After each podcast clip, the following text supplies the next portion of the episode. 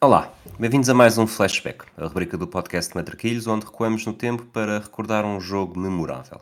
Hoje vamos viajar até 5 de setembro de 1993, em Buenos Aires, no dia em que a Colômbia marcou 5 gols sem resposta e deixou os argentinos à beira de um colapso.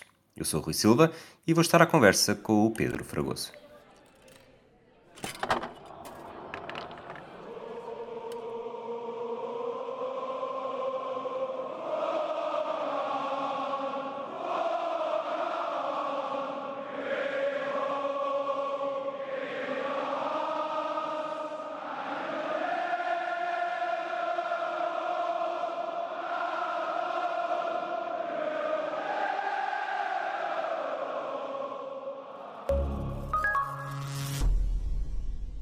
Fragoso.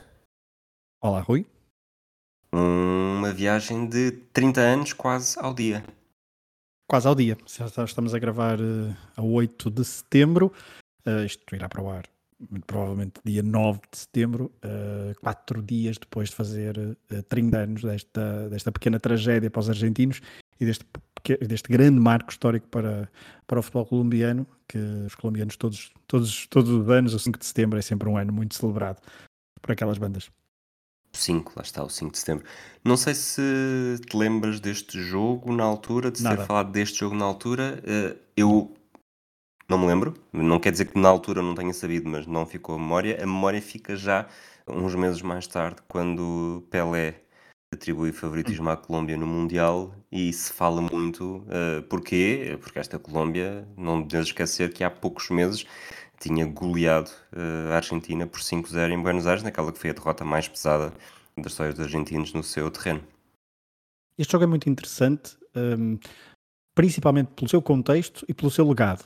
Um, e, e, estamos a falar de contexto e legado, que é uma das coisas que nós costumamos aqui para enquadrar o, o jogo. O jogo em si tem a sua história, claro, são cinco gols sem resposta, quer dizer, a Argentina um, não é propriamente uma. uma e, e, hoje em dia não é, mas naquela altura, ainda por cima menos, era uma seleção qualquer, um, e obviamente que marcar 5 golos na, na, na, Argentina foi, foi um feito histórico, mas o, todo o contexto e todo o legado, que tu já falaste dessa questão do, do Pelé, mas também há outras pequenas ramificações que depois deixaremos para o final, um, este, este, este 5-0 tem, ou este 0-5, se quiserem, tem um peso muito grande e acho que é um jogo fascinante por causa disso mesmo.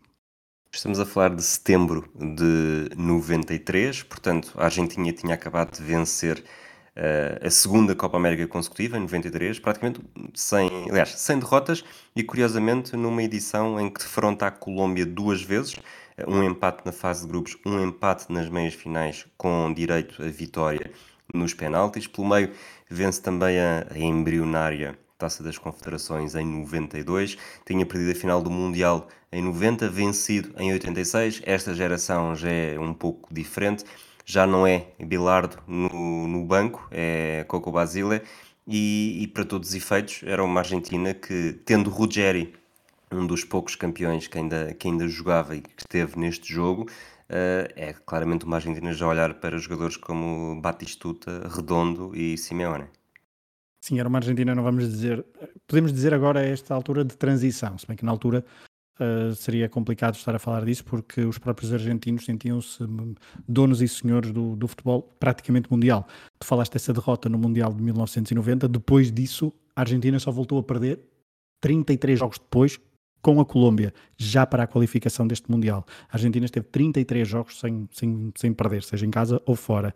E teve de ser a Colômbia na primeira volta desta fase de qualificação, já daqui a pouco darás qual era o esquema antes deste, deste último jogo, então, da fase de qualificação, mas a Argentina tinha então essa aura. Obviamente que falaste em Basile, Basile sucede herança muito pesada de Menotti e depois de Bilardo. Uma vez perguntaram se, se ele era menotista ou bilardista, ele disse que era basilista. Um, também, é um, também é um personagem bastante interessante, daqueles personagens do futebol argentino que, que, que, que o futebol argentino nos dá, então. Um, e a Argentina vivia então essa fase, agora podemos dizer, de transição, com poucos jogadores que até vinham neste jogo do Mundial de 1990. Só tínhamos, uh, corrijo-me se eu estou enganado, dois, uh, Ruggeri e Goicoechea. Uh, Ruggeri que ainda vinha então do, do Mundial de 86 como campeão do mundo, mas do Mundial 90 que tinha sido há três anos, só sobrava um, um jogador. Já estava então nessa fase de, de, renovação com, com os tais jogadores que tu falaste, Batistuta, Redondo, mas também uh, Simeone e outros não tão que depois também não, não, se, não se estabilizaram muito nesta, nesta seleção, como uh, Medina Velho, Zapata, Altamirano uh, ou, ou mesmo Saldanha, que jogaram este jogo, já lá vamos, mas que depois não, não tiveram a continuidade nos anos 90, ao contrário de Redondo, Simeone e, e, e, Batistuta. Era uma Argentina que já não tinha Maradona. Maradona tinha feito o último jogo pela Argentina oficial. O jogo oficial, creio que faz um jogo.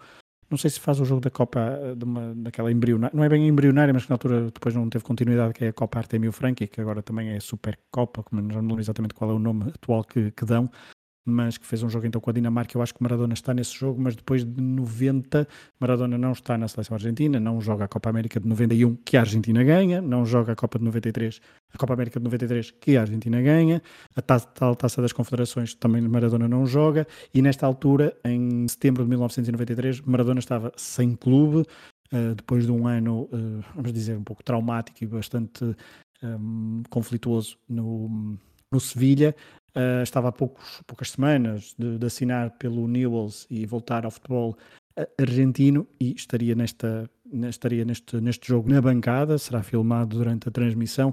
E ele que, já posso dizer isto, acho eu, durante a ban durante, uh, antes da partida disse que a, a, Argentina está arriba e Colômbia está por abaixo portanto, um, a querer dar o favoritismo todo à Argentina para este último jogo decisivo. Ele diz exatamente isso e diz mesmo no, no, na história: a Argentina está por cima, a Colômbia está por baixo e isto, assim está tudo bem, como quem diz, não vai haver, eh, não há dúvidas sobre, sobre o que vai acontecer. E, e já que estamos a falar disto, vou já então uh, ao estado desta qualificação, numa altura que a qualificação da Comebol era diferente do que é hoje em dia, havia dois grupos. Uh, neste grupo, Colômbia, Argentina, Paraguai e Peru disputavam uma vaga e meia. O vencedor do grupo qualificava-se diretamente, o segundo ia para uh, os playoffs, uh, ia jogar o playoff intercontinental contra o representante da Oceania. Antes deste jogo, Colômbia em primeiro com 8 pontos, Argentina em segundo com 7, Paraguai com 5, Peru já eliminado com 0. Portanto, a Colômbia estava de cadeirinha, bastava-lhe o empate a Argentina tinha eh, de ganhar, eh, o Paraguai, eh, se vencesse e, se a Argentina perdesse, dependendo da, da diferença de golos, poderia ter alguma sorte. Já lá vamos. Porque agora vamos falar desta Colômbia, três vitórias, dois empates. Uma das vitórias, como disseste, tinha sido precisamente contra a Argentina em casa, uma Colômbia que era orientada por Francisco Maturana, procurava a sua terceira presença em mundiais. Uh, como tinha dito há bocado, vinha de dois, dois duelos com a Argentina na Copa América que não tinham corrido bem, apesar de não ter perdido necessariamente com, com a bola a rolar, e tinha uma das melhores gerações. Eu escrevi tinha uma das melhores gerações, uh, depois de ter escrito isto, já pensei várias vezes sobre isto, e acho que é mesmo a melhor geração da história da Colômbia, em que do meio campo para a frente tinham, uh, a jogar um bocadinho em, em, na tática do Pirilau do Paulo Autuari, mas Valderrama, Rincon, Asprilha e Eltren Valência, que são quatro nomes que, que até vão ser interessantes para um desafio que te vou lançar daqui a bocado, depois de falarmos dos 11. Um, não sei o que é que tens para dizer desta, desta Colômbia, mas de facto uh, percebe-se um pouco aquilo que, que Pelé dizia. Não é necessariamente uma escolha óbvia, mas é uma escolha hipster, na altura não se falava disto desta forma ainda, mas daquela seleção que não sendo candidata, eh, toda a gente olha com carinho e provavelmente muita gente não ficaria incomodada se esta Colômbia conseguisse chegar longe e, mesmo vencer o Mundial. Certo, mas obviamente que houve, foi inflacionado por esta, por esta vitória, uh, diria. Esta vitória inflacionou muito e acho que faz parte do legado inflacionou depois até a própria participação e o próprio ego dos jogadores. Um, mas já lá iremos também, isso deixaremos para o legado e também sobre os jogadores também já falaremos quando apresentares o 11.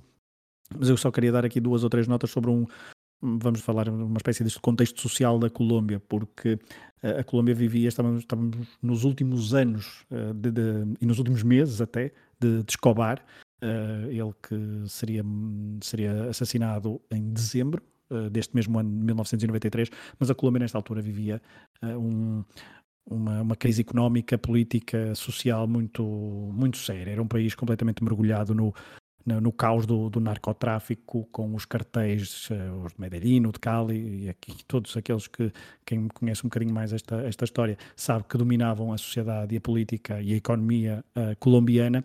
Um, e é um país, é, é, curioso que é o único país da América do Sul que é banhado por dois oceanos, uh, o Atlântico e o, e o Pacífico, isso também faz com que, com que seja muito uh, haja, haja, uma mescla até nos próprios jogadores, uh, isso depois reflete-se no, no, próprio futebol que, que, apresenta, mas a nível económico, de facto, era uma, é uma altura muito complicada, inclusivamente por causa do, do El Ninho, em 1992, creio, um, a Colômbia mudou a hora, uh, chamada a Hora Gaviria, que era o presidente na altura do país, que atrasou para que houvesse um menor gasto de energia e um maior aproveitamento da luz solar porque a crise económica era, era, muito dura. E também esta ligação do narcotráfico ao futebol, há várias, isso daria um outro episódio, obviamente, mas há muitas ligações, inclusivamente com, com histórias de postas, com história, e que depois já iremos ao legado, porque isso também está completamente ligado a isto, com depois a participação a eh, trágica da, da Colômbia no, no Mundial 94,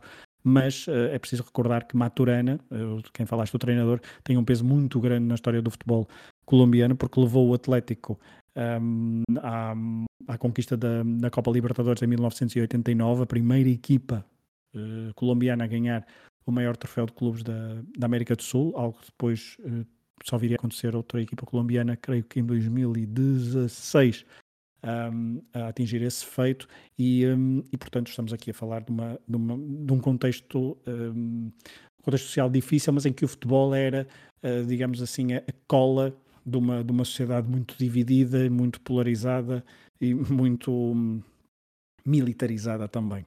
E, e, e, para fazer a ponte, hum, acho que muitos dos adeptos de futebol que falam, quando, quando pensam em Colômbia, no final dos anos 80 e início dos anos, dos anos 90, um dos nomes que vem à cabeça para além daqueles que tu disseste é uh, René Higuita, que não está neste jogo.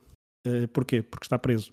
Uh, e está preso porque são, exato, pormenores. Está preso porque um, inter, tinha intermediado, foi condenado por intermediar um resgate uh, por, de, uma, de uma pessoa que tinha sido refém por causa, do, do, de, uma, por causa de um cartel do, do narcotráfico. E, e, ele também havia muita proximidade de Iguita ao próprio Pablo Escobar, que, que eu tinha visitado na, na prisão na, na La Catedral uh, tinham visitado aquela prisão, que aquilo era uma, uma, mansão, não é? Aquilo foi construído à medida para Escobar. Escobar, nesta altura, já tinha fugido, estava fugido às autoridades, mas Iguita então foi condenado e por isso não joga. Ele não joga, creio que prática, faz alguns jogos depois do Mundial de 90, mas onde ele foi um pouco um, sinalizado e obviamente responsabilizado pela, pela eliminação da Colômbia nos, nos oitavos de final frente aos Camarões de Roger Milá, com aquele erro no, que proporcionou o segundo golo aos Camarões. Um, Mundial 90, que foi, como tu disseste, a segunda participação do, da Colômbia em mundiais, depois então do Mundial de 62 no Chile. Uh, por isso, um, estávamos aqui e falta, falta dizer uma coisa que é a Esprilha, nesta altura, começava a ser uma vedeta e uma estrela já algo planetária, e era uma grande estrela desta nação, porque tinha chegado à Série A, que na altura era a meca do futebol mundial e tinha sido o primeiro colombiano a chegar lá e fazia parar o país nas manhãs de, de, domingo por causa do fuso horário para ver todos os jogos.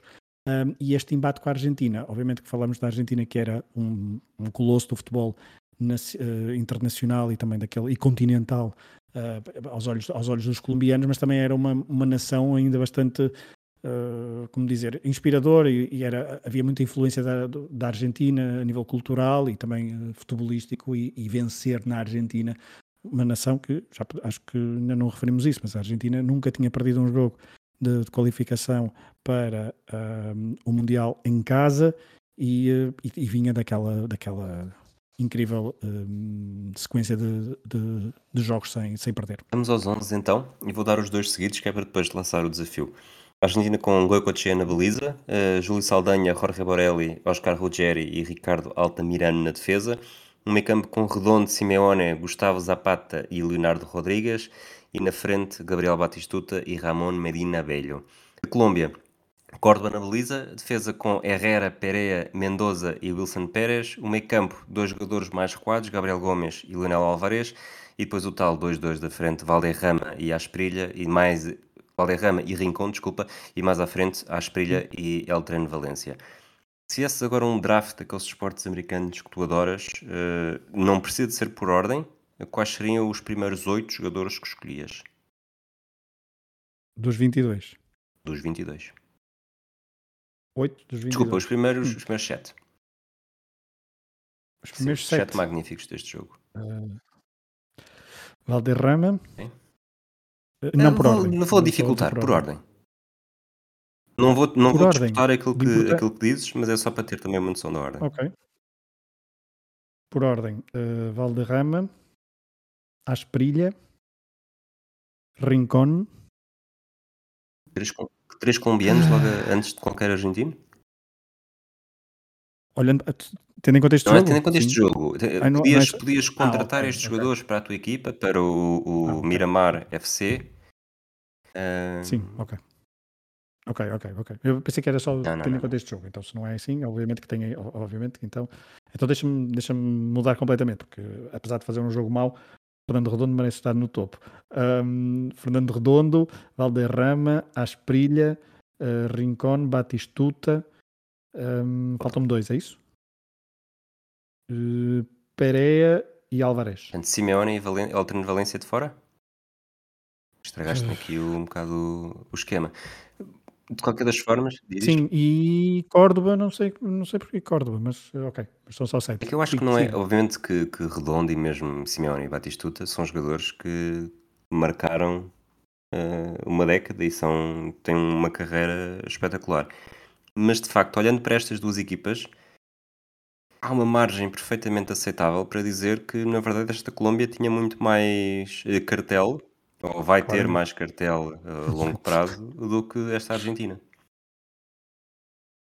Claramente, até porque, e começando logo pela baliza, porque Córdoba será uma peça fundamental do Boca, do Boca Juniors no, no final dos anos 90.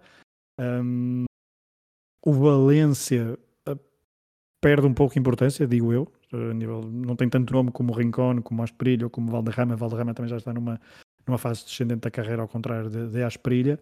Mas, e, obviamente que há um hype em relação a Batistuta e a Redondo, Simeone não tanto, mas olhando para o conjunto, Uh, e olhando para a Argentina, Altamirano, Saldanha, uh, Zapata, Medina Velho, quer dizer, não são propriamente uh, os primeiros 50 ou 75 jogadores argentinos ou 100 jogadores argentinos que tu te lembras, tu te lembrarias se pedisses para dizer os melhores jogadores argentinos de todos os tempos. Sem esquecer que, por exemplo, o, o Valencia nesta altura tinha, era, era recém-reforço uh, do Bayern, a? Asprilha, como disseste, estava em Itália, Valderrama e Rincon.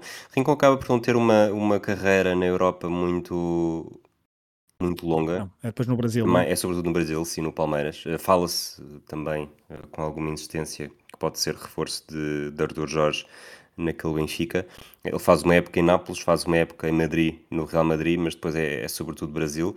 Mas lá está, Valderrama e Rincon neste, talvez não tão importantes na Europa. Valderrama tem mais, tem mais épocas na Europa e mais importantes talvez do que Rincon, mas depois Asprilha e Alterno Valência eh, não eram de todo de se deitar fora. E mesmo que eu até, até admito que os três nomes argentinos possam ser, possam ser os primeiros, eu acho que, que seriam, mas o facto de a seguir verem quatro colombianos, para mim de certeza, e nenhum argentino, também quer dizer muito. Ainda assim, olhando para o jogo e entrando no jogo, eh, um ambiente Monumental eh, fantástico. E é uma coisa que não sei se é por estarmos a fazer muitas coisas relacionadas com a Argentina nos últimos tempos, eh, Mundial 78, Mundial 86, agora este jogo, eh, mas parece que a banda sonora dos jogos da Argentina é a mesma desde sempre. É quase que, quase que me sinto em casa e uma, uma casa muito mais confortável do que ver um jogo do Mundial 2010 com vuvuzelas. Sim, eh, há uma, é conforto visual, eh, auditivo e visual, porque também há papelitos não é? Eh, no chão, coisa que depois também é bastante, bastante comum já desde, desde 78. E, e como fizemos aquele Football of Fame, acho que isto é, este jogo é tão bom. Eu sei que o, o, o, o jogo que encerrou, o flashback que encerrou o, o Football of Fame, e esse Football of Fame e o círculo foi o, o, o jogo do Boca Juniors com o, um, Independente. com os estudiantes, Ah, não é? Estudiantes. O, o Independente, Sim, desculpa. independente. Hã? Agora? É Independente, assim. Portanto, o Menotti Bilardo, o último Menotti Bilardo, de, de confronto na, dos treinadores. Mas este também é, é engraçado do ponto de vista da, da- do, do- da seleção. E este jogo, antes de ir ao jogo, eh, o ambiente, e já que estavas a pegar no ambiente, ahm, é, um, é um jogo que fica marcado por duas ou três coisas antes do, antes do jogo. Uma delas é a recepção aos jogadores eh, colombianos, eh, quer no aeroporto, quer no hotel, em que os adeptos argentinos fizeram de tudo para destabilizar os jogadores de tudo, uh, fogo de artifício, uh, tiros, uh, música, tudo. Foi, foi, foi um festival, um, desde o momento em que eles aterraram na, na Argentina. E depois há o grande Uh, este jogo, sim, tem muitos. Uh, eu pesquisando duas ou três coisas, há, principalmente do lado colombiano, há muitos mitos. Depois poderei contar um, uma ou outra história que fui lendo e ouvindo, mas não tenho forma de, de, confirmar se é mesmo verdade. E há quem diga que há, há, muitos mitos em relação a estes jogos. Estes jogos depois têm esta carga simbólica, principalmente naquela altura em que ainda não era assim tão, tão fácil obter assim tanta informação. Mas há uma que é, que é verdade, que é instantes antes do jogo começar, há um este jogo poderia não ter acontecido. Um, porque um avião das uh, aerolíneas uh, argentinas uh, que estava prestes a aterrar em Buenos Aires e o piloto, sabendo que havia o jogo no mundo mental, resolveu proporcionar aos, aos passageiros uma, uma perspectiva diferente do, do monumental. E resolveu fazer assim, mudar de trajetória e passar assim um bocadinho mais perto do estádio. Só que calculou aquilo bastante mal e foi assim um, um, uma rasa muito, muito, muito uh, pouco recomendável e poderia ter dado uma tragédia. Há uma foto, se pesquisarem, há uma foto do, do avião mesmo muito perto do, do estádio. O próprio piloto foi suspenso durante vários meses uh, por causa deste incidente. Uh, e depois entrevistaram um jogador argentino que eu não, agora não me recordo quem era, se foi o, Rogério ou se foi outro, perguntaram no final, e o avião? Deste conta do avião? E ele, oh, amigo, eu nem dei conta dos jogadores colombianos, quanto mais de um avião a passar. Mas, um, mas, pronto, mas essa, esta história do avião, isto poderia ter havido uma grande tragédia e poderia não ter havido, não poderia, poderia não ter havido um, jogo e, e goleada.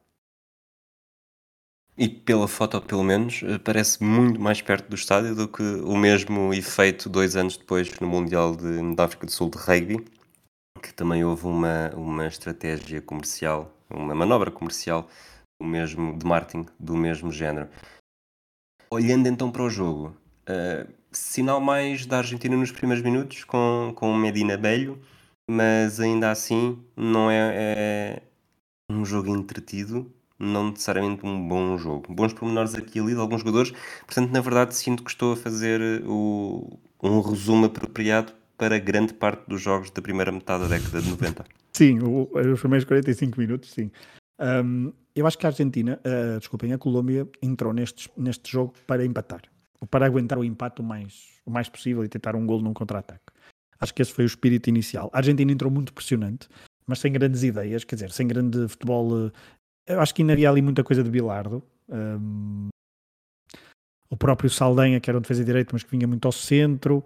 Um, o, o, o, Leonardo Rodrigues, que me pareceu na primeira parte o jogador mais uh, uh, tentar mais, mais destabilizador do lado da Argentina, mais desequilibrador do lado da Argentina. Juntamente, o Medina Belha também estava bastante ativo, o Batistuta também, mas um, pouco mais trapalhão. Uh, mas o Leonardo Rodrigues também sempre não, não na esquerda, sempre a vir para o meio, para a direita, sempre a trocar de posição e uh, com o Simeone aparecer muitas vezes na esquerda. Mas uh, a Argentina entrou muito pressionante, como quem diz, eu quero resolver isto, queremos resolver isto o mais rápido possível. Um, no início até houve logo olés, não é? Da, dos adeptos argentinos logo nos primeiros minutos, que também foi assim um pouco, um pouco estranho, mas uh, se calhar dado o sítio onde é que é, uma pessoa tem de ter alguma, alguma, alguma tolerância. Uh, esta seleção da, Argentina, da, da, Colômbia é uma seleção muito, muito veterana, a maior parte tem mais de 27 anos, se não quase todos, tirando o Asperilha que tem 23 ou 24, agora não, não me recordo, um, todos eles têm 27, 28, 29, 30, 31, 32. Era uma seleção muito veterana que já se conhecia há muito tempo, jogava junto a ti. Muitos deles já vinham do Mundial 90, eh, ao contrário do, da seleção argentina, e era uma equipa mesmo muito coesa. Um, e isso notou-se no jogo, na forma como compensavam um ou outro erro, como jogavam, como encararam esta, esta partida. E acho que assim, este início do jogo, sim, este início do jogo era, foi bastante importante a Colômbia aguentar este pressing da, da Argentina, um, porque a Argentina também, diria que tem na primeira parte, lembro-me assim de repente de uma grande oportunidade. Um, apesar de algumas chegadas que não é um remate, é um que nem é necessariamente um remate, não é? Do domínio do Batistuta, não é? Vamos já falar desse lance do, A um erro da defesa da Colômbia, por acaso, uh, um, um passo atrasado que é mal calculado, o Batista, isto aos 22 minutos, o Batista recupera, uh, depois acaba por soltar em Léo Rodrigues e faz uma espécie de triangulação, aparece nas costas da defesa. Eu acho uh, que ele tenta parar com o pé direito, mas acaba por ser um, um, remate, ou pelo menos a bola vai na direção da baliza com algum perigo mas, mas podia ter sido mais bem definido e se fosse, provavelmente estaríamos aqui a falar de coisas diferentes, mas de facto é uh, o momento mais perigoso. Tivemos alguns remates do Media até aí, uh, um livro do Batistuta uh, também, mas de resto não foi necessariamente um. Até aqui não foi um jogo muito, muito perigoso, pelo menos para as redes dos dois, dos dois guardiões. Uh, o, um minuto antes dessa partida do, do Batistuta, há uma grande defesa do, do Cheia. Há um trabalho do, do Valência na, na esquerda, uh, que puxou a bola para o pé direito, rematou ao primeiro posto e o Cheia fez uma, uma, uma, muito boa intervenção. Uh, e depois, no minuto a seguir, dá-se então essa, essa partida do Batistuta, que é pouco habitual, diria, olhando ao, ao, que se conhece do Batistuta, não, é pouco habitual nele, não é? Ele já estava na Fiorentina um, e, uh, e, depois tudo o que fez nos anos 90 na, na, na Série A, não, não se reconhece muito aquele, aquele Batistuta naquele lance, mas ele tenta dominar, então daquilo corre mal. Uh, mas a Argentina, por muito que se aproximasse da baliza, não, não criava muito perigo. E na primeira parte houve cerca de 30 faltas, creio. O jogo foi muito físico, e muitas, muitas paragens mesmo. E acho que isso define a maior parte do, do jogo. Aliás, depois há um amarelo para, há muitos despiques, não é? Nota-se que há muitas picardias, pequenas picardias, nada de, de, extraordinário, mas acho que há ali uma outra picardia interessante, nomeadamente uma que dá amarelo para cada um dos jogadores, Valderrama e, e Diego Simeone. Uh, mas uh, o, jogo é muito físico, há muitos confrontos, sente-se a tensão, não sei se acho que isso é, é perceptível, sente-se a tensão, sente-se a importância do jogo. Um, e, e pronto, apesar de, na teoria, uh, quem não conseguisse a bilhete direto ia pelo menos jogar um playoff que já estava assegurado com, e seria com a, com a Austrália. Um, a verdade é que se queriam, quer uma, quer outra equipa, queriam um, acabar ali com, a, com as dúvidas e, e, ir diretamente para o Mundial dos Estados Unidos. E essa tensão passou para, para toda a primeira parte. E quando se esperava, acho eu, que o jogo fosse para o intervalo 0-0, há, uma, há o gol. Não sei se há, se há, algo que queiras falar ainda antes disso, se queiras nomear antes disso. Minuto, minuto 23, Maradona ah, muito exato, nervoso sim. na bancada a aparecer pela, pela primeira vez, vestido a rigor, com a uhum. camisola, mas de facto é esse, esse gol aos 42. Sabes que eu, a ver este jogo, uh, fez-me lembrar de outros dois jogos terminaram 5-0 e que tiveram primeiras partes semelhantes a esta, que é um jogo que está minimamente equilibrado, eh, mesmo que haja um sinal mais de uma equipa, e aqui já estou já a fazer comparação com outros jogos, mas depois acabam 5-0 graças a, a, segunda partes eh, demolidoras ou simplesmente ao, ao, demolir de uma das equipas, que é o, o Benfica Sporting para a Supertaça, eh, obviamente 5-0, portanto em 2018, 2019, um, que a jogar a favor do vento o Sporting disputou o jogo, acho que ainda sofre um gol na primeira parte, não tenho certeza, Uh, e depois na segunda parte o Benfica a favor do vento é completamente demolidor e o, o, Sporting implode. O outro jogo também é uma derrota do Sporting, o Sporting Bayern, portanto estamos a falar de 2008-2009, março de 2009, em que ali os primeiros 40 minutos também são minimamente equilibrados, obviamente com o sinal mais do Bayern, mas eu aqui até acho que o Bayern marca dois golos no, entre os 38 e os 45, Vou, estou a confirmar enquanto falo, e depois na segunda parte foi, foi mais do mesmo. Uh, neste caso, já confirmado, o Ribéry faz o 1-0 aos 42, portanto, exatamente aqui ao minuto uh, em que Rincon, uh, em velocidade, faz um golo que, acima de tudo, o que se destaca aqui é que Valderrama era, era um gênio e, e valia o bilhete. Valderrama era o pêndulo desta equipa. Acho que não houve um único ataque, estou a exagerar, claro, mas, mas então na primeira parte isso foi evidente. Não havia um único ataque em que a bola não passasse primeiro pelo Valderrama, seja mais à esquerda, mais à direita, mais ao centro. Um, e ele jogava, parecia que jogava a passo, e esta jogada do golo, ele parece que joga a passo, mas ele está a pensar muito rápido. Um, e mesmo com a bola controlada, quando parecia que estava a passo e rodeado de dois ou três jogadores, consegue. Uh, obviamente que isto aqui é muito mal defendido. Isto é um golo que eu acho que atualmente já, já pouca gente sofre, pouca gente marca, dependendo do ponto de vista. Mas eles, ele, a bola é um lançamento lateral, creio, da esquerda, o Valderrama recebe, vira, uh, corre uns metros com a bola, corre, não é? Ele passeia quase com a, com a bola, sem, com uma oposição assim à zona, mas vai, vai, vai avançando alguns metros e nisto vê a locomotiva a Freddy Rincon pela direita a correr com um espaço completamente aberto e ele abre, põe a bola na perfeição para a entrada de, de Rincon, que depois já dentro da área, a saída de Goicoechea, faz, eh, nesse mano a mano, faz o 1-0 eh, e este gol é muito, este gol é muito importante porque é um, a Colômbia aqui acredita mesmo que pode carimbar, seja com uma vitória pela margem mínima, seja com um possível empate, mas pode então estar no segundo Mundial consecutivo pela primeira vez na sua história.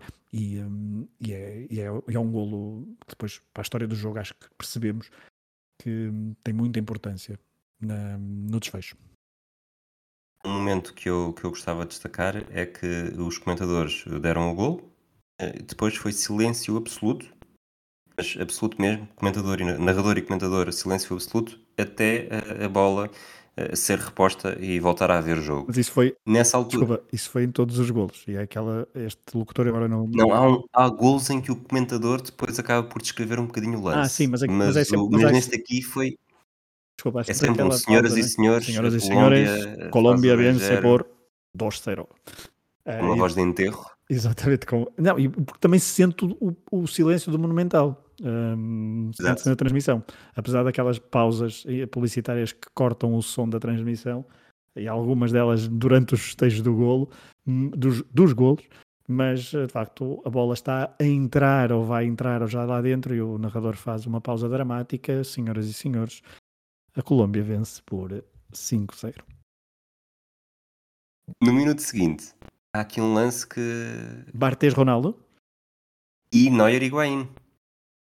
E Neuer é, e Bayern. É o mesmo, é o mesmo, exatamente. Queres descrever então?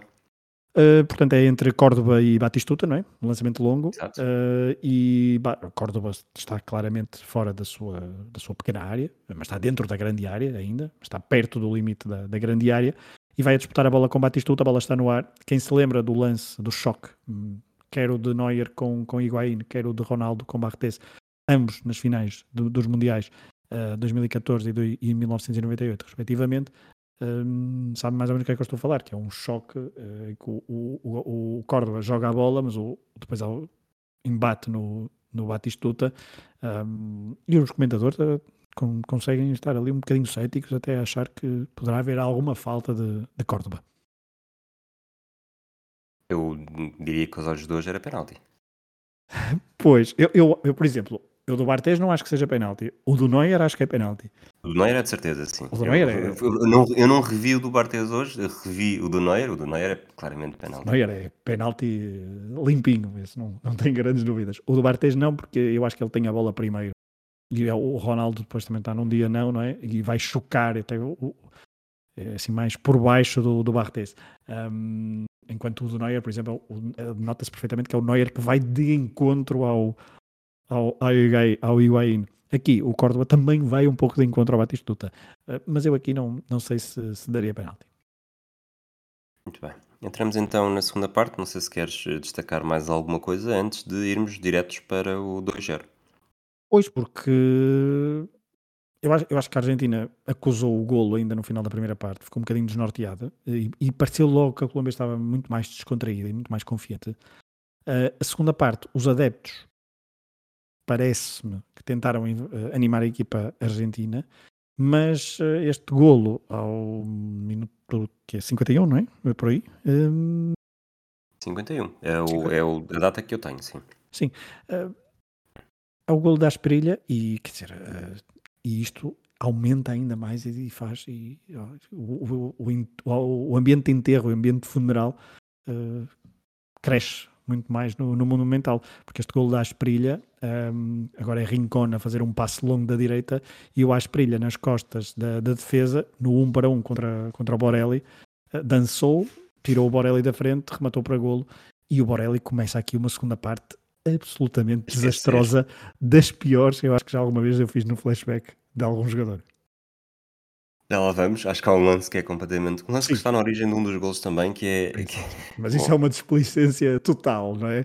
Ele aqui é apenas comido, ele aqui é totalmente comido. Pois há outros. No outro foi vomitado, não é? Não é assim, no outro não. É, não, ele, o Borelli, coitado.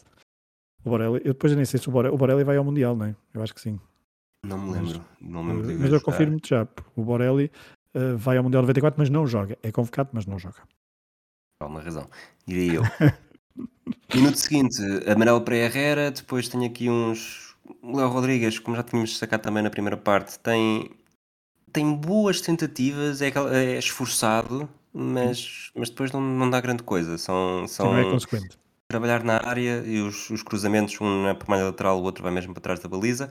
E, e depois, se calhar, também não é por acaso que Basile uh, escolhe precisamente Léo Rodrigues para sair, minuto 55. Entra a Cláudio Garcia, não mexe muito em relação àquilo que era a Argentina em campo, uma Argentina em campo que ainda não falámos disso, mas Redondo, uh, se há bocado falámos de Valderrama, uh, Redondo também é daqueles jogadores que há quase vontade de, de ir ver todos os jogos que estão disponíveis e passar eh, uns dias a ver eh, jogos em que Redondo estava envolvido. E este deve ter sido dos piores que ele alguma vez fez. Não quer dizer, talvez esteja a exagerar, mas ele é bastante. Não faz um jogo por, por aí além. Eh, não tem assim tanta influência. Ele tenta, mas o jogo, o jogo da Argentina é muito nervoso. E por falar em nervosismo, antes ainda da, da sua direção, há uma imagem de Maradona no estádio completamente desesperado, já com o 2-0, um, volta a aparecer na televisão, e também se começam a ouvir os gritos Maradó, Maradó, Maradó, que, que os adeptos começam a, a entoar. Não era tenham dó, tenham dó, tenham dó. Eu por acaso escrevi Pode... isso. tenham dó, tenham, então não tenham. Um, mas o, essa substituição não, não. Quer dizer, muda no sentido em que estamos a entrar num período, no melhor período da Argentina no jogo, não é? Uh, e em que a Colômbia, não é por milagre, mas uh, é por alguma ineficácia, alguma azelice dos argentinos que não faz uh, pelo menos um golo. Em, são 10 minutos e diria que são 4 ou 5 lances em que num jogo normal dois têm que dar golo.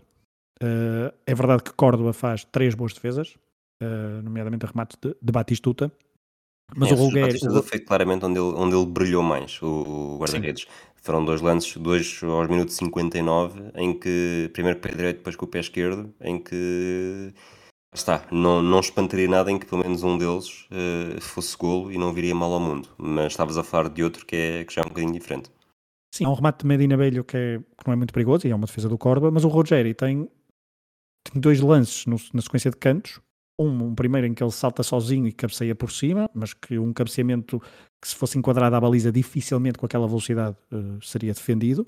E depois ele tem um, um, um, uh, um, falhanço já perto deste período final de, de ataque argentino. Da, um, se bem que inexistente porque vai entrar Beta Costa, não é? Mas, um, mas o Rogério tem um, há um ressalto, um mau corte do defesa argentino e ele dentro da pequena área rematou, mas aquela defendia, essa defendia, porque a bola foi completamente sem força e foi ter com, com o Córdoba, mas aquilo ali é um lance de, que tem de dar golo, eu não sei, os expected goals, não é? que agora, que agora uhum.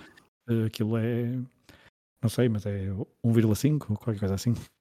Pelo meio, temos o comentador argentino, mesmo à passagem do minuto 60, a dizer que para o milagre argentino faltam 30 minutos, mal sabia ele. Uh, temos então uh, lá, o, só para, para, para a cronologia toda, 56 o cancelamento do Ruggeri sozinho por cima da barra aos, 5, uh, eh, aos 56, 59 os dois lances do Batistuta, depois temos dois remates do Menino Velho, 68 novamente o, o remate do Ruggeri em que a bola sobra, fica ali a morrer na pequena área e parece que ele remata com o pé direito ao mesmo tempo que na verdade tem a força toda no pé esquerdo, portanto já é, já é muito, muito fraquinho.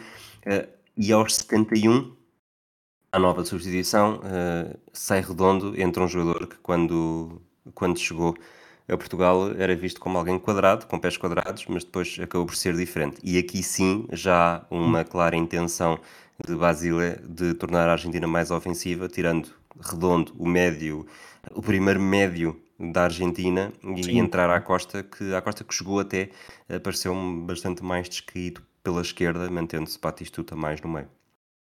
Sim, e na vez que toca na bola, eh, quase marca. Só que dominou mal a bola e depois o Córdoba saiu muito bem aos seus pés. Ele ainda consegue rematar, mas o Córdoba já está em cima dele.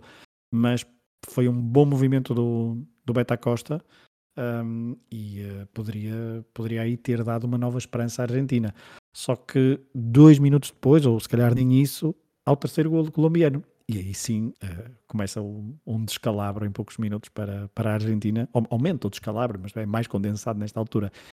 E o 3-0 um, é novamente é outra, outra vez a Asprilha. Eh, quer dizer, não é, aqui não é o Asprilha diretamente, mas a jogada começa com uma arrancada incrível do Asprilha pela, pela esquerda. Quantos metros é que achas que ele correu? E não vou sei. dizer isto porque eu, eu escrevi aqui 70. E, e, e, de facto ele não corre 70 em reto. Eh, mas não, ele começa, ele para dentro. Ele? É? começa no corredor central, vai levando, mais ou menos no meio campo, vai levando uh, até à linha lateral do lado esquerdo e o Borelli sempre atrás, sempre atrás, sempre ali 20 centímetros, quase que chega, mas depois fica mais longe, quase que chega e depois fica mais longe. E o Vasprilha vai levando para a frente, aí quase, quase em linha reta junto à linha lateral, corta para dentro, eu acho que chega a conquistar a linha de fundo, corta mais um bocadinho para dentro e depois o lance não, não dá logo golo. Mas se contabilizarmos todas estas mudanças de direção e os metros que ele corre, para mim, se não chega aos 70, está lá muito perto. E, e isto com uma intensidade sempre brutal. E Borelli uh, a correr atrás e sem, sem mostrar grandes alternativas uh, habituais até para jogadores sul-americanos para travar uma jogada. Porque ele não conseguia chegar perto. Se ele Olha, o Jorge Costa chegava no próprio pé e cairia para cima do Asprilha com uma pinta. Claro, é preciso saber, é preciso ter arte, mas uh, mas o Borelli estava, estava noutra.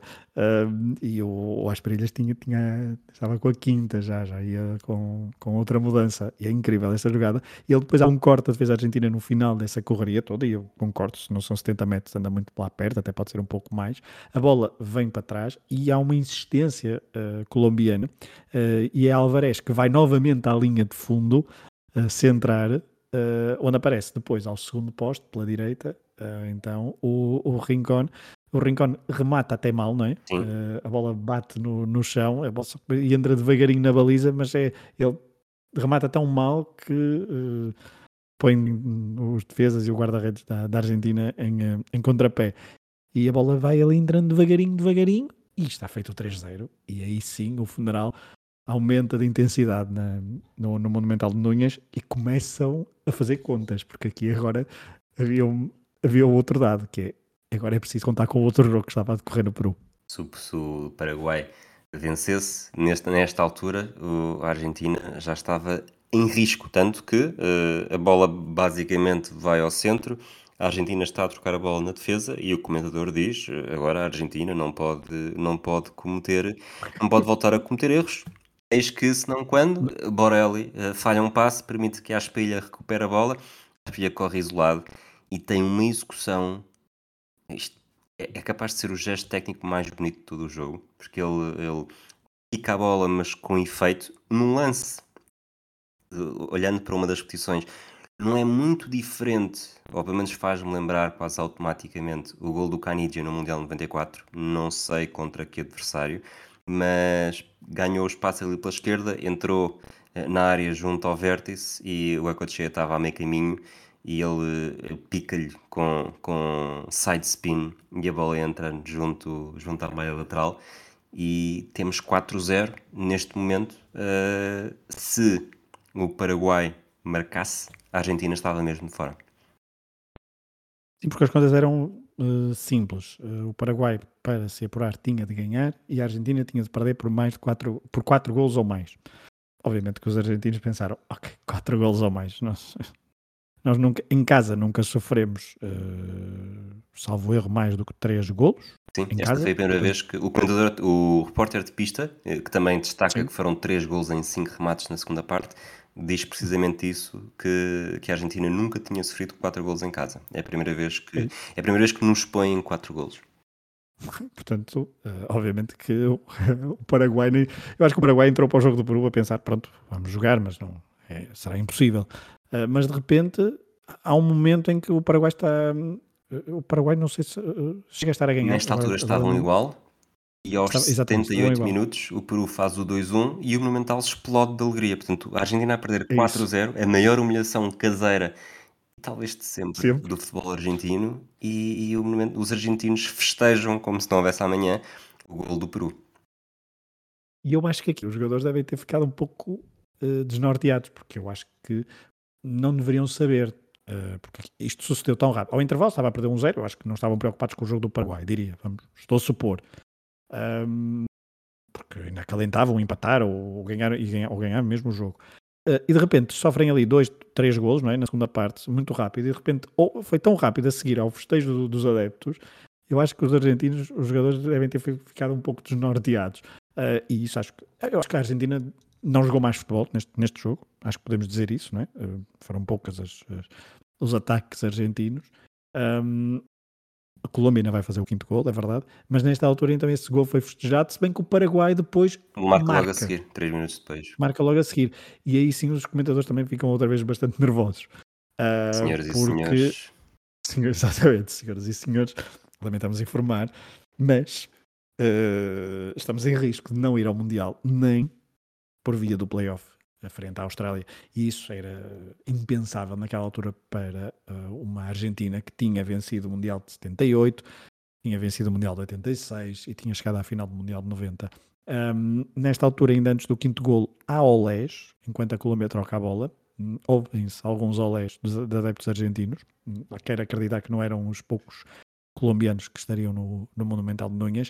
Uh, mas depois ao quinto golo, Uh, não sei se queres acrescentar algo antes disso, mas acho que o quinto gol é novamente pela esquerda, à esprilha, veloz, uh, esperou a ajuda de, de, Valência, não é? Para depois fazer um passe, a rasgar a defesa, e o Valência, sim, também parecia um comboio a passar ali no meio de dois ou três argentinos que estavam completamente noutra e a saída do, do Goicoechea só teve de empurrar para fazer o 5-0. Uma saída muito, muito má, tanto que o, ele basicamente só encosta a bola em frente e, e o Ecochea não estava a tapar esse, esse poste.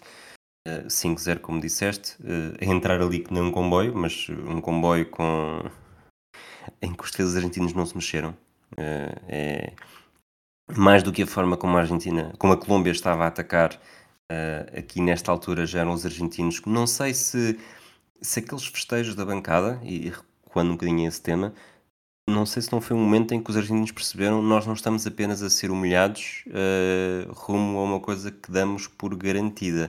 Nós podemos até já nem ter isso. Isto está a ser tão mau que podemos estar a perder 5-0 e falhar, ou 4-0 no caso, e falhar o Mundial. E depois isso não sei até que ponto é que não afetou o resto, porque a postura defensiva da Argentina nesta, neste lance, uh, Bilardo, se estivesse no banco, provavelmente uh, os argentinos não chegavam vivos ao balneário, porque foi uma passividade enorme e, e mesmo os jogadores que, que hoje uh, podemos recordar como, como mais líderes não conseguiram juntar os cacos e até perderam um bocadinho o controle porque uh, uns minutos depois uh, há um vermelho que, que é poupado. não me recordo desse vermelho. Quem é que foi? Simeone. Poupado. Ah, o Simeone. Simeone dá uma cotovelada no Valência, uma, uma bola que, que está. cai de um ressalto, sim, sim. Quase, quase de forma a cair, como chuva. E há uma. Sim. E, e Simeone, com o Valência por perto, estica mesmo, há a mesma extensão do braço, acerta-lhe em cheio, tanto que acho que, que Valência fica a sangrar uh, do lábio. E, jogadores colombianos, alguns jogadores colombianos uh, insistem que o árbitro, uh, queixam-se logo que houve uma cotovelada. Simeone já tinha um amarelo, mas o, o árbitro uruguaio, Ernesto Filippi, uh, decidiu uh, poupar Simeone. E não sei se esta é uma das, das anedotas das coisas que se escreveram, é, é. mas sinceramente pareceu-me claramente mito, porque o árbitro, desde o início, pareceu-me sempre muito pouco disposto a dar sequer cartão amarelo a Simeone. Sim, esse lance é já depois do 5-0, é isso que, te, que tu É aos 87. Pronto. Uh, uma das, uma das uh, anedotas, se quiseres, uma das, um dos mitos que, que eu li ou ouvi, já não me lembro, é que há um lance, eu agora não sei precisar se é esse, mas há um lance em que, há um, em que seria para expulsar um jogador argentino. E há um lance em que os, parece que os colombianos pediram ao árbitro, uh, o árbitro era uruguai, não é? O Ernesto Felipe. Um, pediram para ele não, não expulsar para que a Argentina pudesse dizer que perdeu uh, 4-0, eu acho que era com 4-0, mas que seja com 5-0, uh, sem qualquer jogador a, a, mais, a menos do lado, do lado argentino. E acho que o árbitro se virou para, para eles e disseram: Ok, tudo bem, eu não expulso, mas então marquei lá mais um golo. A esses, uh, e ele acho, acho que disse hijos de puta, mas não sei se, sim, se sim, lá está, é mito, não é? Mas, uh, mas pronto, mas fica esse... Isso faz parte de um livro, o, o, Hugo Tavares da Silva escreveu um texto para o Desporto, uh, na altura em que se fez, acho que foi 25 anos deste jogo, foi esse, fez agora 30, portanto ele escreveu em 2017, exatamente na efeméride, portanto 24, e, e é um jornalista, Maurício Silva, que escreveu um livro chamado El 5-0, la increíble crónica del partido que cambió para siempre la historia del fútbol colombiano. Este. Estou cada vez melhor, sinto-me cada vez mais forte. pelo de punta, joder. E, e, supostamente terão dito: não o manda embora, senhor juiz. Isto está escrito no livro. Não, não o tiro do jogo, porque depois dizem que lhes ganhámos porque só tinham 10. Não nos faça isso. E depois o árbitro disse aquilo que tu, que tu já disseste: não o faço, mas marquem outro gol a esses. Aquilo que o Canidia chamou ao croado. Uh, só que de facto não marcou, porque isto foi este lance do Simeone uh, e já estava 5-0. Olhando para todo, toda a linguagem corporal dos jogadores uh, depois da expulsão, depois do lance do Simeone com o Valência, tenho muita dificuldade em acreditar que assim tenha sido, mas posso estar enganado. Sim, eu acho que este, este tipo de, de jogos, e acho que o jogo terminou aqui, não sei se. Sim, sim, sim. Acho que não há muito mais, muito mais lance é, também não há praticamente descontos, o árbitro acaba o jogo. Um, eu acho que este tipo de jogos criam este, principalmente do lado colombiano, criam alguns mitos, uh, mas porque é um jogo que ficaria, ficará para sempre marcado na história do, do futebol colombiano durante muito tempo. Ainda hoje acho que temos que há um 5 de setembro o jogo passa uh, na televisão uh, colombiana.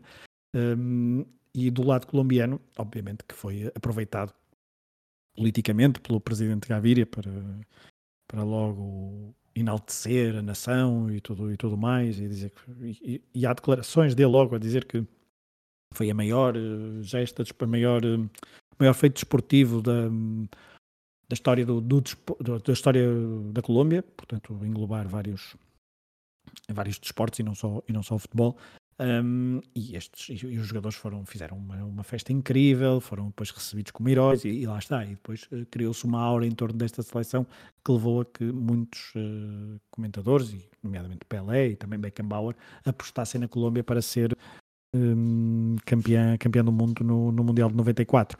Do lado argentino, a nível de, de legado muito a curto prazo, uh, há, há, três coisas que eu tenho aqui anotadas, depois podes, podes uh, complementar e, e, adicionar mais coisas. Mas a primeira é que o, o El Gráfico, o, o, periódico argentino, que é um dos mais uh, emblemáticos uh, desportivos da, da Argentina, teve uma capa muito particular, que era toda negra, a dizer, com letras amarelas, a dizer vergüenza, sem foto, o que eu percebi que acho que é raríssimo não, não, não diria inédito, mas era raríssimo na história da, da daquela publicação.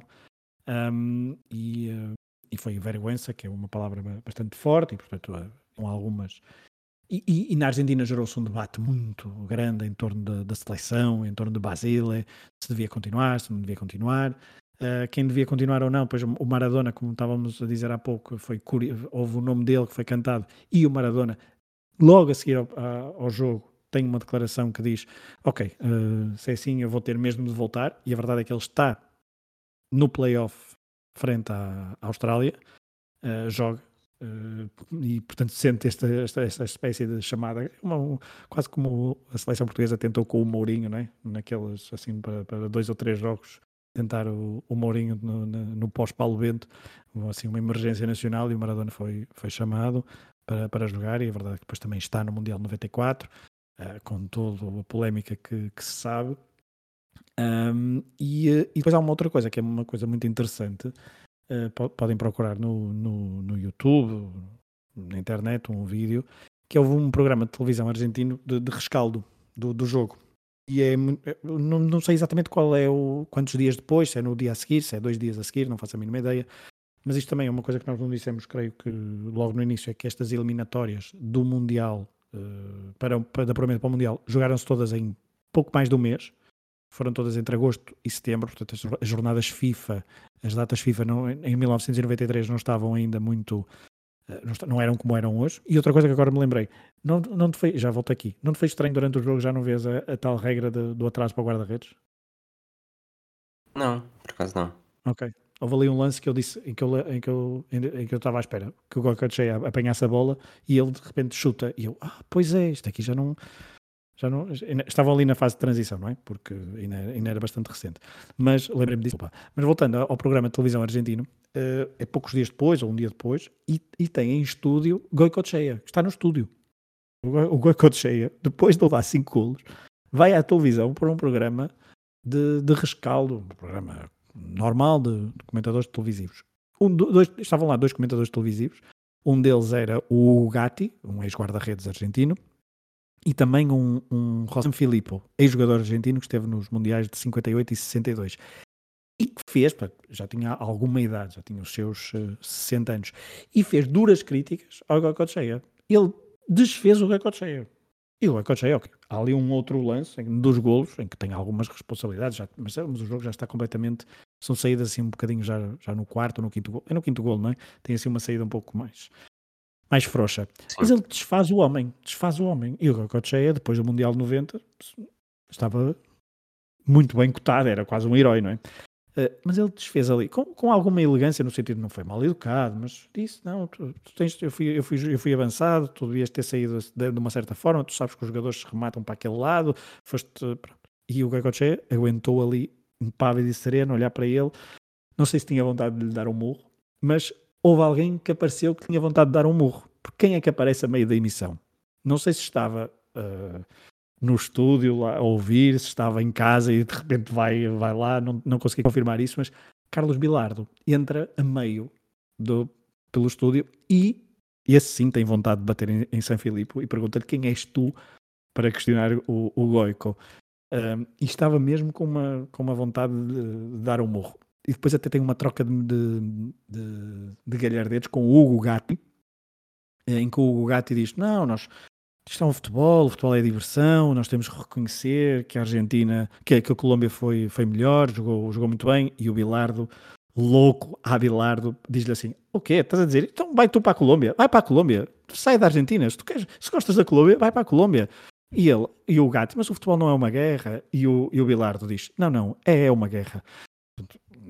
Algo que Bilardo a ser Bilardo todos os dias, ele tinha abandonado a seleção há, há, há três anos e vai ali defender os jogadores depois daquela derrota muito dura, ainda tinha assim uma, uma hora muito, muito importante, mas de facto gerou-se ali uma, uma o estado de espírito da Argentina depois deste jogo, mesmo, mesmo depois de pôr antes para o Mundial, baixou drasticamente e, e isso depois nota-se no, no próprio Mundial 94. Queres avançar para a estrela já? Pode ser. Ou queres fugir às estrelas? Não, não fujo. Não fujo às estrelas. Vamos a isso então. Três estrelas. Não vou dar estrelas a jogadores argentinos, lamento. Uh, não se percebe, não é? Uh, mas uh, três estrelas vão para Oscar Córdoba. Ok. Percebo, Isto... acho que foi, foi ali o guarda-redes que, que na altura uh, do, do pressing argentino, sobretudo nos duelos com o Batistuta, eh, manteve a coisa controlada e abriu espaço para a goleada. Sim, e, e isso faz com que eu depois tenha de deixar um, um, um jogador de fora das estrelas, uh, que eu ainda não sei bem quem vai ser, mas uh, vou decidir nos próximos instantes. Mas deixa-me só dizer que o Córdoba ganhou aqui, era o mais jovem deles, dos jogadores argentinos, ou seja, era dos mais jovens, juntamente com o Asperilha, e, e, ganhou aqui o. Quer dizer, havia ainda a sombra do Iguita, não é? Uh, o Farid Mondragón estava no banco, um, mas o Córdoba parte para aqui para uma grande uh, década de, de, seleção e de clubes e ganha aqui uma importância muito grande com este jogo. E ele tem ali duas ou três defesas num período muito. Porque eu acho que a Argentina, se marca ali um golo, o, o jogo pode. O jogo não termina, não termina com goleada, estou a crer. É evidente que isto é uma suposição, mas é muito importante manter a, a baliza a zeros ali entre, durante aqueles 10, 15 minutos a meio da, da, segunda parte, e por isso é que ele merece as três estrelas e merece ser mencionado mais uma vez também ah, acho que defesa, os defesas argentinos, um ou outro, o Pereira, tem ali dois ou três lances também muito interessantes. Mas quatro estrelas vão para. Pois é, eu as cinco vou deixar para o Asperilha. Uh, as quatro uh, vou dar uh, ao Valderrama. E vou deixar o Rincón fora.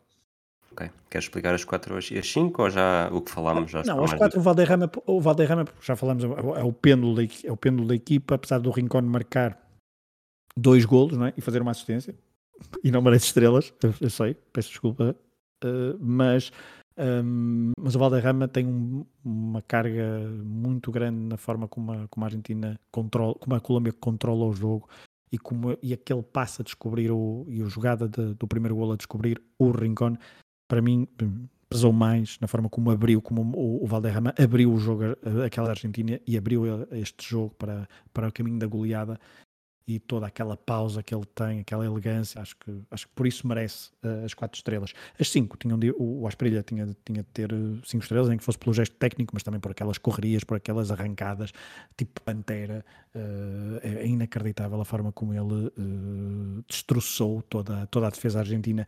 E o Borelli, não sei se hoje ainda tem sonhos, ou pesadelos no caso, com o Asprilha. Cinco estrelas, quatro estrelas, tudo, tudo, tudo atribuído Entramos no legado do jogo, portanto a Colômbia garantiu o apuramento direto para o Mundial. Acabou de ficar no grupo com Estados Unidos, Suíça e Roménia. Acho que a história da Colômbia neste Mundial é muito, é muito conhecida. Uh, curiosamente, o 11 do primeiro jogo uh, é exatamente o mesmo, exceto uh, há uma mudança apenas. Mendoza não joga, joga Escobar. Escobar faz os dois primeiros jogos Aliás, Escobar faz os dois primeiros jogos com Pere, o terceiro jogo é Mendoza com, com Escobar. E depois uh, Escobar acaba por ser fazer aquele autogol e é assassinado ainda durante o Mundial. Depois uh, a Argentina faz o playoff com a Austrália, como falámos, uh, 31 de outubro, portanto, nem dois meses depois, ainda a lamber as feridas, joga na Austrália, em Sydney, empata a 1 e, e desse, desse 11 há apenas. Os repetentes são Goicoechea na Beliza, Borelli mantém-se, uh, Redondo mantém-se, Batistuta mantém-se, uh, tudo o resto é, é, diferente. Portanto, acabou por ver aqui uma mini uh, lavagem. Maradona é titular e é capitão, como tu disseste, também regressou para este playoff. Na segunda, na segunda mão, neste mesmo estádio, Buenos Aires, com um árbitro dinamarquês, o Peter Mikkelsen, a Argentina vence 1-0, um, autogolo eh, de um, de um defesa australiano, garante o apuramento para um Mundial que também vai ser. Diria que se, se o Mundial da Colômbia matou Escobar, o Mundial da Argentina matou Maradona, obviamente de maneiras diferentes. Eh, sim, e por falar em mortes, deixa-me só dar aqui uma, há pouco eu não disse, uh, nos festejos na Colômbia desta, desta vitória, os números variam das fontes que eu fui vendo, mas são dezenas de, de mortos e centenas de, de, feridos nos festejos, porque, pronto, o país era assim, era fervilhante. Um, em relação a, depois obviamente da Colômbia, não, não falamos muito, mas o, o Maturana tem ele que era, já há pouco estávamos a falar do Bilardo, também é, que era médico, não é? Uh, de formação. O, o, o, Maturana era dentista, portanto há aqui também uma ligação bastante curiosa. Mas o Maturana, que era, não, não tinha nada a ver com o, com o Bilardo, era muito, muito ponderado, muito calmo, quase um filósofo de, de, de, e teve uma, uma, importância muito grande no, no, futebol, no futebol colombiano. E aqui sim, é, é pena, de facto, acho que fosse o questionário da uma espécie de cartão de adepto, não uma pergunta assim mais que não está lá, mas que equipa é que gostavas que tivesse um, um desempenho diferente no, no Mundial? Não era preciso ser campeão do mundo, mas acho que esta Colômbia merecia é, um desempenho diferente para, para chegar a um outro patamar na forma como nós olhamos para ela. Um, apesar deste, deste talento todo que fomos, que fomos falando, e por isso uh, este jogo é muito interessante por isso, porque acho que tramou um pouco as expectativas, aumentou muito as expectativas em torno dos, dos, da Colômbia e dos próprios expectativas dos próprios jogadores colombianos, um, e do lado da Argentina, como tu disseste, foi o início de um, de um pequeno caos que só em 2022 é que teve um, quer dizer, também teve com a Copa América, porque a, a, última Copa América tinha sido em 93, não é? Uh, da Argentina. Portanto, aqui também começou um grande, um, um grande jejum de títulos por parte, dos, uh, por parte do, da Argentina e este jogo marca de facto a mudança no, no futebol das Pampas. Mais alguma coisa para dizer antes de terminarmos? Acho que não. Não sei se queres, se queres dizer tu, mas eu, pronto, olha, eu gostei muito de fazer este flashback. É realmente um jogo que marca muito, marca muito os primeiros anos do nosso nossa experiência no futebol e, e com muitos jogadores uh, que, que, se calhar mais do que termos visto jogos deles uh, na televisão, já que ao vivo acho que não li nenhum, é, são jogadores que nos habituámos a ouvir e a ler sobre aquilo que faziam, numa experiência que hoje em dia já, já não é tanto assim. Hoje em dia já é muito mais fácil ver qualquer um destes jogadores em qualquer um destes campeonatos do que, do que era na altura. Portanto, também por isso, e este ano 93 tem tanta história, 93 e 94, portanto é possível nos próximos meses uh, e ano uh, façamos muitos flashbacks a recordar exatamente aquilo que se passava nestes mesmos dias, uh, mas naquela época. Dito isto, um abraço, Fragoso, um abraço a todos aqueles que nos ouvem. Até à próxima. E hum, até à próxima. E o próximo flashback não sei se será goleada, é que isto agora é goleada atrás de goleada. Muito bem. Vamos ver. Acho que não está decidido ainda. Não, não está. Um abraço a todos.